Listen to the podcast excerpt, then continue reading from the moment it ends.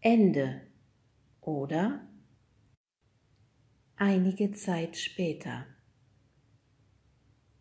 Jonathan war lieb gewesen. Er hatte Frau Dilewski eine Zeitung vom Kiosk geholt. Dafür hatte ihm die alte Dame 50 Cent gegeben. Jonathan war sofort nach Hause gerannt und hatte sein Sparschwein geschlachtet.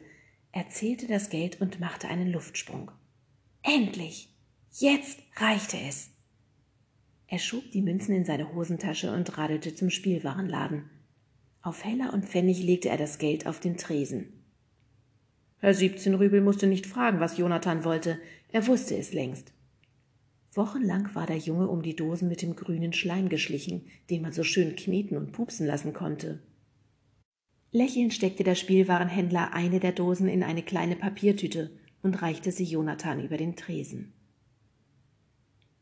Auf dem Heimweg bemerkte Jonathan nicht, wie ihm ein unheimlicher Schatten folgte, wie ihm jemand in den Fahrradkorb griff und das Tütchen herausholte. Erst zu Hause, vor der Garage, sah Jonathan, dass sein Korb leer war. Da war der Dieb längst über alle Berge. Der Dieb lachte und weinte gleichzeitig, während er Jonathans Spielzeug in eine hölzerne Kiste legte. Eine schwarze Träne tropfte ihm aus dem Auge und landete in der Kiste, bevor er den Deckel schloss. Der Dieb wickelte die Kiste in Packpapier, nahm einen Filzstift zur Hand und krakelte quietschend eine seltsame Adresse auf das Paket. An niemand, wo der Pfeffer wächst, am Arsch der Welt.